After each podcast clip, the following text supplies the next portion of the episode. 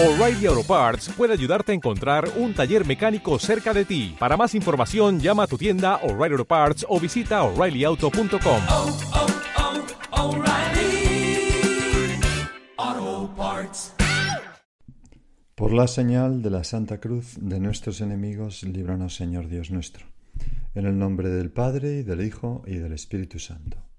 Señor mío y Dios mío, creo firmemente que estás aquí, que me ves, que me oyes. Te adoro con profunda reverencia. Te pido perdón de mis pecados y gracia para hacer con fruto este rato de oración. Madre mía Inmaculada, San José, mi Padre y Señor, Ángel de mi guarda, interceded por mí. En el Evangelio de hoy leemos las recriminaciones de Jesús a los fariseos y a los escribas. Son como una especie de bienaventuranza al revés, o malaventuranzas, podríamos llamarles. Dicen así, Ay de vosotros, escribas y fariseos hipócritas, que cerráis a los hombres el reino de los cielos, ni entráis vosotros, ni dejáis entrar a los que quieren. Ay de vosotros, escribas y fariseos hipócritas, que viajáis por tierra y mar para ganar un prosélito, y cuando lo conseguís lo hacéis digno de la gehenna el doble que vosotros. La gehenna, pues era el infierno, ¿verdad?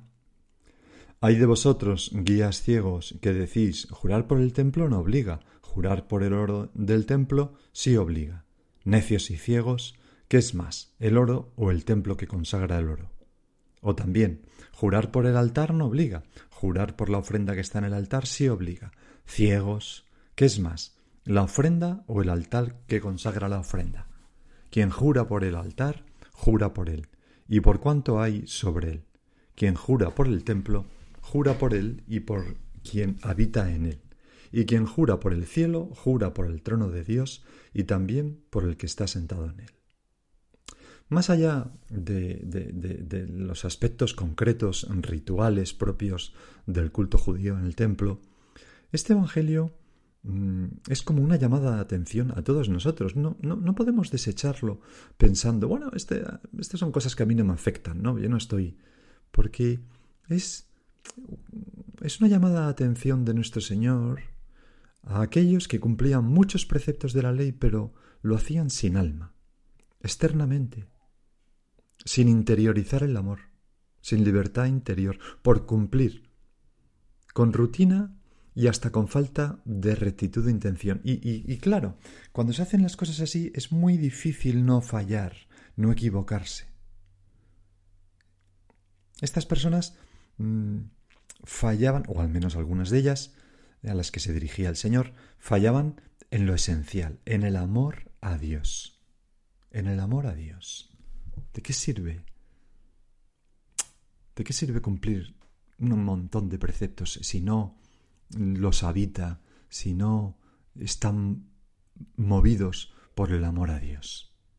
Resuena de fondo aquel himno a la caridad que escribió San Pablo muchos años después, pero eh, inspirado por el Espíritu Santo. El Señor quizás podría tener esto en mente al, recriminar a los fariseos y escribas aquella práctica externa de la ley sin amor. San Pablo escribía a los romanos Si hablara las lenguas de los hombres y de los ángeles, pero no tengo amor, no sería más que un metal que resuena o un címbalo que aturde. Si tuviera el don de profecía y conociera todos los secretos y todo el saber, si tuviera fe como para mover montañas, o sea, fíjate lo que está diciendo, o sea, cosas excelentes todas ellas. Pero no tengo amor, no sería nada. Si repartiera todos mis bienes entre los necesitados, si entregara mi cuerpo a las llamas, bueno, no, no, no, se puede imaginar nada más costoso. Pero no tengo amor, de nada me serviría, dice San Pablo. Señor, con tu gracia, Jesús, esto no nos pasará nunca a nosotros.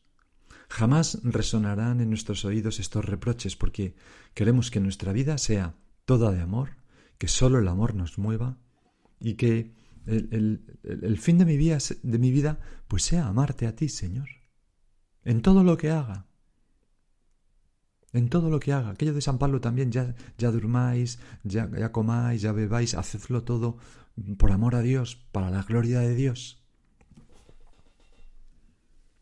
¿Cómo me impresionó hace muchos años oír contar a un sacerdote mm, pues una cosa que le contó su, hijo, su madre cuando se ordenó? Aquel sacerdote era hijo único de, de, una madre viuda de un militar que había muerto durante la guerra en el bando nacional, o sea, combatiendo a favor de los, la guerra civil española, combatiendo a favor del bando nacional, mientras que ella vivía, pues, en la zona republicana, en Barcelona. Y aquella mujer, pues, para sacar adelante a su único hijo, pues que era entonces un bebé, pues tuvo que trabajar duro en, en, pues eso, limpiando casas, etcétera, y iba ahorrando los billetes, ¿no? Los billetes de la República. Pero al acabar la guerra, el gobierno mm, vencedor, o sea, el gobierno nacional, decretó que los billetes que no tuvieran el sello de la zona nacional no valían nada. Por lo que esos años de trabajo, pues no le sirvieron para nada. Y años después, en el día de la ordenación, le contaba a su hijo esa historia y le decía Hijo mío, ahora que eres sacerdote, si a las cosas que hagas no, le, no les pones el sello del amor de Dios, no sirven para nada. Qué hermosa lección, Señor. ¿De qué me sirve ganar todo el mundo si pierdo el alma? ¿De qué me sirve solamente las cosas a las que le ponemos el sello de amor, del amor a ti, Señor, tienen como una garantía de perdurar para siempre. Solamente las cosas que, se hacen por amor a ti nos las encontraremos en el cielo. Estarán presentes ante tus ojos para toda la eternidad. Por eso, San José María decía en una ocasión unas palabras mm, precisamente en Barcelona, en el año 73. Era una tertulia y les decía a sus hijos, si no procuramos amar al Señor y penetrar en la intimidad de su trato, estamos perdiendo el tiempo. Nosotros hemos dejado muchas cosas buenas de la tierra, cosas nobles, pero si no nos enamoramos de Dios, de verdad, os repito, estamos perdiendo el tiempo. Es un eco de lo que decía San Pablo a los, a los Corintios. Tenemos el mismo amor que los demás hombres, pero a lo divino. Se estaba refiriendo a, personas que, habían recibido una vocación con el don del celibato, ¿no? Y por eso mm, eh, estas frases, ¿no? Tenemos el mismo amor que los demás hombres, los que se casan, podríamos decir, pero a lo divino. Pero también las personas casadas tenemos o tenéis pues un amor mm, divino impresionante, lógicamente, ¿no? Por eso, todos debéis buscar al Señor, por lo menos como se buscan los enamorados de la tierra, aunque el amor de Dios es infinito, inmenso, mucho más grande que el que tienen dos criaturas aquí abajo. Así decía este santo. Por eso, Señor, ayúdame a rectificar continuamente la intención, a no hacer nada sin poner, por lo menos, una chispa de amor, aunque cueste. Es la manera de hacer las cosas con libertad interior. Uno es libre cuando hace las cosas por amor, no por miedo, no por obligación, no por deber. Y aquí está también la clave de nuestra eficacia apostólica, porque si somos personas enamoradas de nuestro Señor, de Dios, los demás lo notarán y lo envidiarán. Hace también años vi un vídeo de una monja que explicaba que en su juventud era pues una escaladora profesional y cómo fue a un monte de África, no recuerdo cuál, pero se alojó pues en un, en un convento de monjas que tenían una hospedería. Y en ese convento, al irse a dormir, entonces ella era atea, pues había un único libro en, en la estantería. Lo cogió, lo abrió, estaba aburrida, y era el Vía Crucis de San José María. Y entonces aquel, aquel, la lectura de aquel libro en el que se cuenta la pasión del Señor, pues le, le, le, le supuso el comienzo de su conversión. Y entonces explicaba ella en ese vídeo. Lo que me conmovió es que en cada línea aparecía la palabra amor. Tú, Señor, nos has amado de ese modo extremo. Y por eso podemos decir, como Ezequiel, me sedujiste, Señor, y permanezco seducido. Es tanto eh, tu amor por mí, Señor, has hecho tantos por nosotros. No solamente la redención, sino que mm, podemos pensar, ¿por qué? ¿Por qué Dios se fijó en cada uno de nosotros para atraernos a la vida entre millones de, de posibilidades? Porque y es un aspecto puramente biológico. El otro día en una conferencia escuchaba este argumento del que la daba, ¿no? Decía que normalmente, aunque haya un solo óvulo, pues hay millones de espermatozoides y solamente uno fecunda el óvulo y sale una persona distinta que si hubiera sido otro. Y hay millones. O sea, ¿por qué el Señor ha querido que existamos nosotros y no esas otras posibilidades de persona? ¿Por qué el Señor me has dado el don de la fe? Todos estos son misterios del amor de Dios. Dios que se adelanta y nos ama primero con predilección y nos dice, vive, existe, hija mía, hijo mío, existe tú y precisamente tú. Pese a todas nuestras limitaciones, nosotros somos cualquier persona fruto de un acto de amor libre de Dios. O como dice me parece que era Rilke, ¿no? El que decía aquello de que Dios se mira las manos y nos ve allí escritos. Esta es la seguridad indestructible de nuestra vida. Y por eso, por eso nosotros venimos al mundo con, con algo en nuestro corazón, algo grande y que es amor, que es deseo de amor, que es ¿no? Porque nosotros somos imagen y semejanza de Dios, y Dios es el amor que da vida, y nosotros, los seres humanos, pues somos unas máquinas de dar y recibir amor. El corazón del hombre siempre es un agujero negro, sediento de amor, y sediento de entrega a los demás, y sediento de comunión. Y por eso no hay mayor felicidad que amar y entregarse a un amor verdadero. Y la parábola de los talentos mm, precisamente nos hace ver que, ese amor que se entrega y da vida, pues es lo que, lo, que nos da plenitud. En cambio, el egoísta, que recibe el amor de Dios, el talento, pero no lo hace fructificar, pues se pierde. Y, aunque todos nosotros tengamos esto en el corazón, Señor, también nos damos cuenta de, de que el amor, siendo algo maravilloso, causa tantas tragedias la finitud del amor, la separación de los amados, la pérdida de la persona amada. Todo esto en el amor humano introduce como un germen de, de sufrimiento a veces. O hay una persona que ama menos que la otra y eso se percibe con dolor, tanto, sobre todo el que ama menos, ¿no? ¿Cuántas personas, verdad, eh, sienten esto? Es que yo siento que, que no sé querer tan bien a mi cónyuge como él a mí. Y eso pues causa mucho sufrimiento. Bueno, pues no es así el amor de Dios, el amor a Dios. Solo tú, Señor, sacias la sed infinita de amor.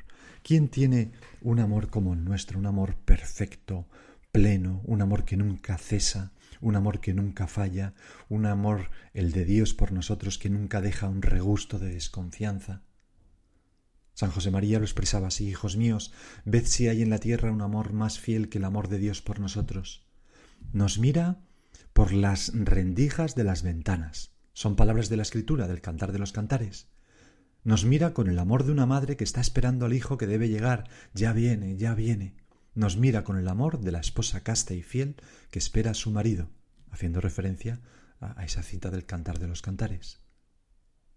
Es imposible no entregarse a un amor así, que se da sin medidas como don. Qué alegría tener un amor así. Gracias Señor. Y por eso le podemos decir ahora que Señor, yo quiero ser, quiero corresponder a ese amor. Quiero ser completamente tuyo, dejarme llevar por ti, donde quieras, sin miedo, sin desconfianza, sin mirar ya hacia mí o hacia atrás.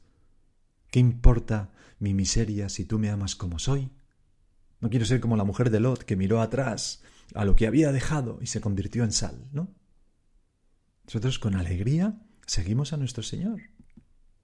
Aquellas, aquellas palabras del Salmo 46 que gustaban tanto, eh, o que gustan tanto a Bono, el cantante de U2, ¿no? Cesad y reconoced que yo soy Dios. Decía Bono que, que si se hubiera que traducirlo al título de una canción pop, se llamaría Cállate y déjame amarte. Y decía, bueno, si necesito que me digan algo, es eso. Señor, qué hermoso es tu amor por nosotros, pero, pero ahora, eh, a pesar de esto, Señor, que yo lo sé con la cabeza, podemos ahora preguntarnos, ¿y si es así, Señor? ¿Por qué cuesta tanto amarte a cambio? ¿Por qué me cuesta tanto amarte a ti más que a una persona? Humana, me refiero. ¿Por qué esa sequedad que a veces sentimos en nuestra oración? ¿No será que no te amamos? Bueno, no, hay que preocuparse. Es más, si tienes esa sequedad, yo te doy la enhorabuena, porque el amor no es cuestión de intensidad de sentimientos, es un acto de la voluntad. Francisca Javiera del Valle, en el Decenario del Espíritu Santo, en el obsequio del día séptimo, dice, precisamente refiriéndose a una persona que hiciera esas preguntas, ¿no? Dice, yo, si os viera y tratara, por esta sequedad os daba la enhorabuena, porque el hacer las cosas que pertenecen al servicio de Dios en sequedad es señal inequívoca que a solo Dios buscamos y que por puro amor a Él lo hacemos podemos tener la certeza de que amamos a Dios. Aunque, Señor, nos gustaría que, todo nuestro ser mm, te amara. Amarte no solo con la cabeza y con el corazón y con, la, y con la voluntad, sino amarte también con todos nuestros sentimientos, amarte con el cuerpo, con todo. Ser tiernos, afectuosos con la Eucaristía, ser delicados con todo lo que hace referencia a ti, Estar las veinticuatro horas del día sabiéndonos en tu presencia, intentando arrancar una sonrisa con nuestras buenas obras, arrancarte a ti, me refiero, una sonrisa que nos ves desde el cielo, etcétera, etcétera. Pero sin embargo, Señor, a veces nos cuesta tanto, nos cuesta tanto amarte. En el año 75, era el mes de febrero, preguntaron en una tertulia en Venezuela a San José María, Padre, ¿qué hacer cuando amar a Dios cuesta, especialmente por las dificultades? Y la respuesta de San José María es es buenísima. Dice así: Amar a Dios cuesta siempre, pero es algo delicioso. Con esa cara de pillo que tienes, vete al tabernáculo, al sagrario, y di Jesús, yo no te veo, no te oigo, no siento ninguna emoción de amor, y, sin embargo, sé que te amo y que me ves y que me oyes. Se lo hemos dicho al empezar la oración, lo decimos siempre, ¿verdad? Comienza por ahí, seguida diciendo San José María, y verás qué bien vas amando. Y es que, ¿cómo se aprende a amar? Pues amando. ¿Cómo se aprende a andar? Andando. Sigo leyendo a San José María. Haz muchos actos de fe y de amor cada día. Un consejo bien concreto. Jesús, creo en ti, Jesús, te amo. No te dé vergüenza. Mientras hablas con los amigos, mientras quizás te cuentan cosas que no te importan, di, Jesús, te amo, Señor, enséñame a amar. Naturalmente por dentro, claro. Yo tengo 73 años. Y charlo así con nuestro Señor, muchas veces al día. Pues se lo decimos ahora al Señor, tú y yo, siguiendo esta, este consejo de San José María. Señor, te amo, Señor, enséñame a amar, quiero amarte más, enséñame. Y es que, aunque nosotros sepamos que el amor no es puro sentimiento, ya lo hemos dicho, queremos enamorarnos con todo el corazón de nuestro Señor. No nos conformamos con menos, estamos sedientos. Eh, eh, como dice la Escritura, hemos corrido como el ciervo que ansía las fuentes de las aguas con sed, rota la boca con sequedad, queremos beber de ese manantial de agua viva que brota del corazón de nuestro Señor abierto en la cruz. Y por eso le pedimos al Espíritu Santo que infunda su amor en nuestros corazones, su amor a Dios en primer lugar. Claro que hay que amar a los demás, pero mucho más a Dios y en primer lugar, y por Él a los demás. Es lo que sacia nuestro corazón. Si hacemos eso, ya está todo hecho. Señor, Espíritu Santo, ayúdanos.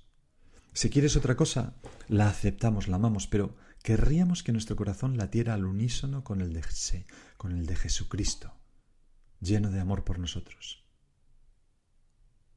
¿Cómo lograrlo? ¿Cómo lograrlo? Podemos pensar. Pues hay que ejercitarse. Es el único camino, además de pedírselo al Espíritu Santo. Hacer actos de amor durante el día, como nos recomendaba San José María, fomentar los deseos. El amor a Dios se aumenta a la manera humana, que es divina, con el trato, seguía diciendo San José María. Id a buscar con ansiedad y con impaciencia a Jesucristo, como enamorados. Sí, hay que volver a pronunciar Señor, te amo y decirlo con toda el alma, aunque la parte sensible no responda.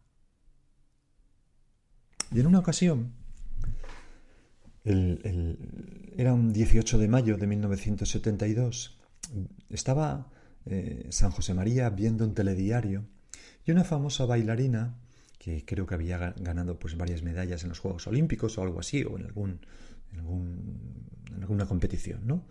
Pues esta bailarina que, había tenido un gran éxito, varias medallas de oro, eh, contaba cómo a la mañana siguiente de haber ganado una medalla de oro, pues volvía a la barra de entrenamiento y al empezar los músculos estaban como agarrotados. Y entonces San José María comentó, Hijos míos, nada se consigue en este mundo sin esfuerzo, como esta mujer explica. Solo con un comenzar y recomenzar continuo se llega a saborear el trato con Dios, que se pierde si no se mejora, si falta en el amor la preocupación de vivir atentamente para el Señor. Para amar a Dios de verdad hay que esforzarse constantemente en amarle. También ahora, en estos días de vacaciones, si sigues de vacaciones. Rondar, cortejar al Señor con ahínco, descubrirle, te pillé, Señor, en una puesta de sol, te pillé, Señor, en un gesto bonito de una persona que queremos. Dios juega en todo el globo con los hijos de los hombres. Y nosotros podemos tener como esas estupendas niñadas, ¿no? Besar una imagen de la Virgen, besar un crucifijo, es una manera de amarle con el cuerpo. Decía una vez una mujer, me vuelve loca pensar que Dios me ama, pero más loca aún darme cuenta de que le puedo hacer feliz con mis tontunas. Pues tener tontunas con el Señor.